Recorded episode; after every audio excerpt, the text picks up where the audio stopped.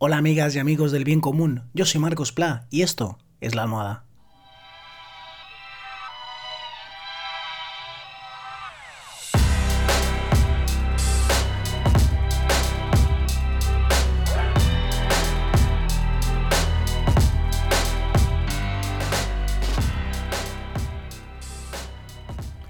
¿Qué tal? Buenas noches. Hoy es miércoles 15 de julio de 2020 y hoy quiero hablar de la censura en Instagram.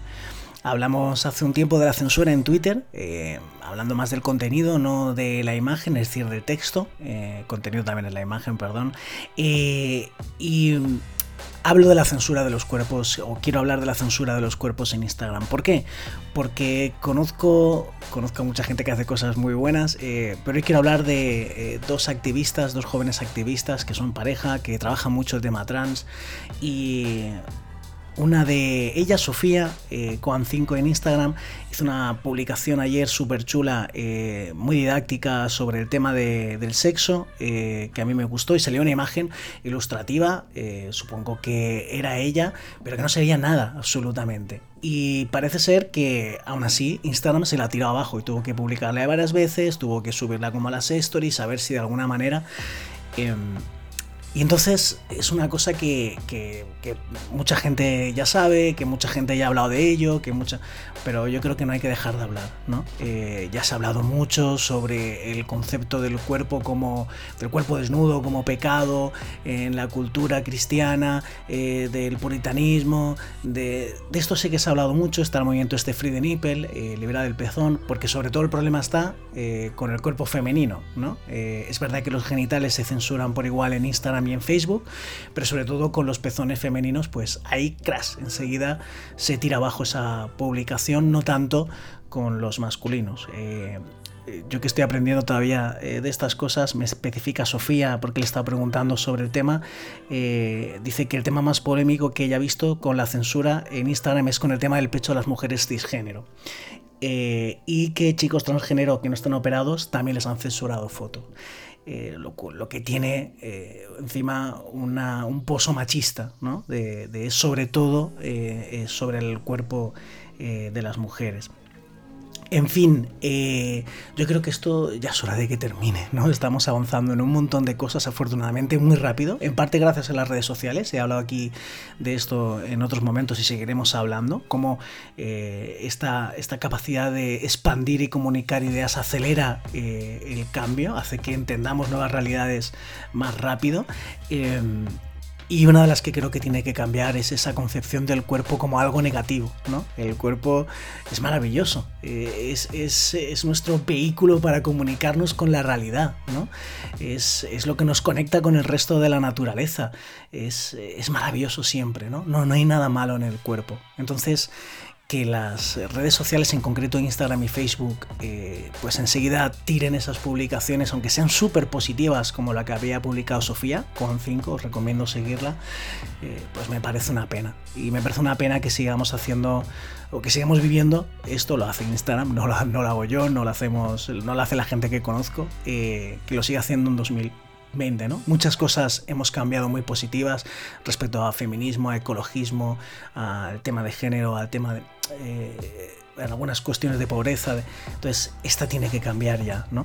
Y, no hay que hacer un ejercicio como en otras realidades eh, de imaginación de cómo sería una red social donde se permitiera eh, expresar las imágenes como quieres, ¿no? Porque uno dice, oh, un peligro para los niños, ¿no? Que vean ahí un cuerpo. Primera que, a no ser que sea, no sé, un maltrato, eh, a una imagen que de alguna forma exprese maltrato, no hay ningún problema con los niños. El cuerpo no tiene nada negativo, ¿no? Eso por un lado. Eh, pero esa red social donde está permitido que se muestre el cuerpo tal cual es, incluso pornografía, eh, con, con, todo lo negativo que hay en parte de la pornografía, sobre todo explotación de la mujer, esa red social ya existe y es Twitter. Pero en Twitter tú sigue a la gente que quieras y, si no te interesa ver ninguna imagen donde te muestren el cuerpo desnudo, no la sigas. De hecho, para hacer este podcast hoy, podcast hoy quería, eh, me, he metido, he buscado, digo, voy a ver yo creo que en Twitter se puede mostrar el cuerpo desnudo, ¿no? Se podía antes seguro. No sé si se, si se puede hoy, porque es que yo no veo desnudos en mi Twitter. Yo entro a Twitter diariamente.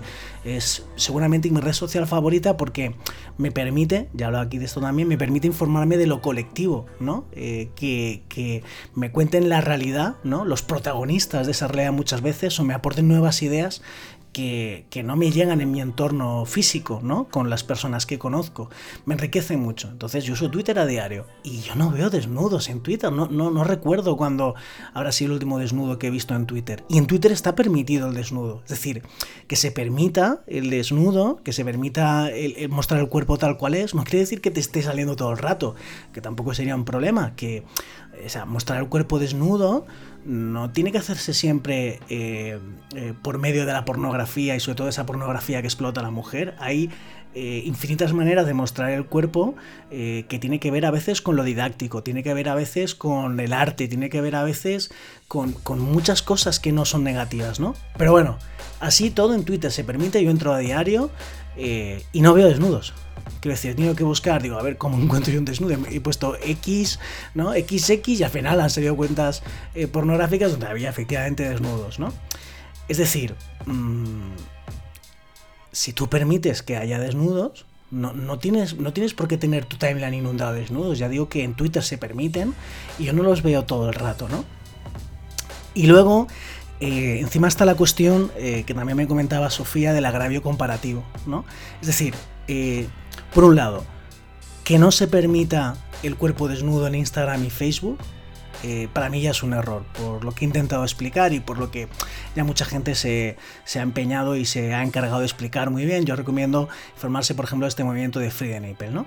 Eh, ¿Cómo se pronuncia? Que mi inglés es muy pobre. Em, pero además está el agravio comparativo, es decir, se prohíbe, se controla y se tira enseguida una foto, por ejemplo la de Sofía, donde no se enseñaba nada, y sin embargo eh, y a esto se le critica mucho la misma Instagram y Facebook, eh, Twitter pudiéndolo hacer mejor, y yo hablé de esto ya en un capítulo, eh, yo creo que controla mejor el discurso de odio. Hablamos del tweet, que era de Trump, que habían puesto la información de que revisara si era verdad o no, todo.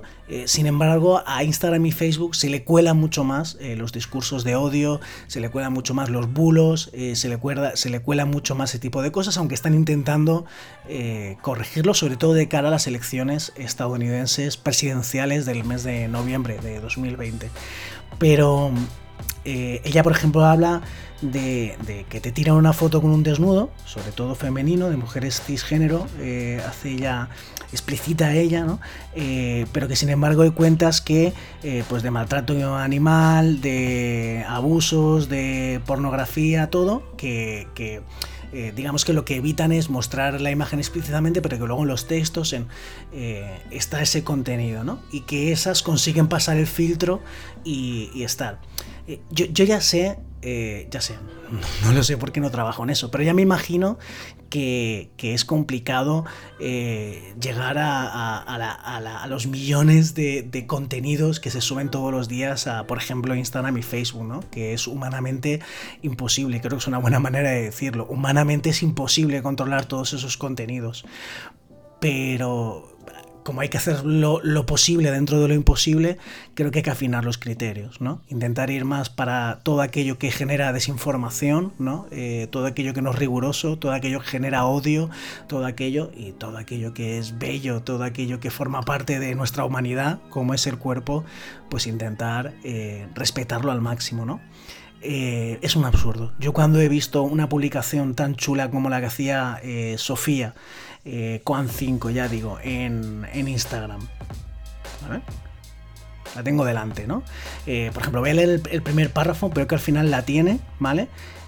es que no, no, sé cuál era la foto original, pero en la actual sé que se le ve el cuello y un trocito de nada, ¿no? Eh, en fin. El primer párrafo, por ejemplo, decía, el sexo es una parte fundamental de nuestra salud, quitando el hecho de que haya personas que no sienten atracción sexual ni tengan impulsos sexuales, la salud sexual es una de las partes más necesarias de una persona y debe manifestarse correctamente sin ocultarla y tratarla debidamente si surgen problemas. Por ello, debemos recibir una correcta educación sexual. Y dice, la pornografía no es una correcta educación sexual ni para niños ni para adultos. Es decir, es una publicación súper chula, súper positiva, súper educativa, ¿no? Y ¡pam! Se la tumban, ¿no? Eh, es absurdo, ¿no? Eh, cuando eso, eh, prosperan otras publicaciones que, que, están generando odio y desinformación. Sé que es muy difícil, sé que quien tumba esto no necesariamente es una mala persona, una persona con aviesas intenciones, con, que, que debe ser dificilísimo, imposible en algunos casos controlar los contenidos, pero creo que se puede hacer mejor y hay que esforzarse más, yo creo, en afinar con qué criterios tumbas una publicación eh, o la dejas en pie. ¿no? Y yo creo que el cuerpo desnudo eh, siempre es un acierto eh, disfrutarlo, aprender de él y disfrutarnos. Bueno, no sé si estás de acuerdo, no sé cómo lo ves, no sé cuántas cosas súper importantes me he dejado, no sé si me he explicado para variar, pero de todo eso me gustaría que me lo contaras en redes, en Twitter, en Facebook e Instagram, como no, en arroba Marcos arroba Marcos Si te gusta, allá donde estés escuchando esto, en Spotify, en Evox, en Spreaker, seguro que hay un botón, clic, que le das y puedes seguir este podcast para que no te pierdas ni un solo capítulo. Y por último, para que puedas seguir haciéndolo mucho tiempo y seguir analizando y contando ideas sobre bien común, puedes apoyar este podcast desde 2 euros al mes en patreon.com barra marcospla, patreon.com barra marcospla. Yo te voy a estar súper agradecido, hay un montón de recompensas ahí. En fin, que espero que estés genial, que buenas noches y que lo existente no haga todo lo posible.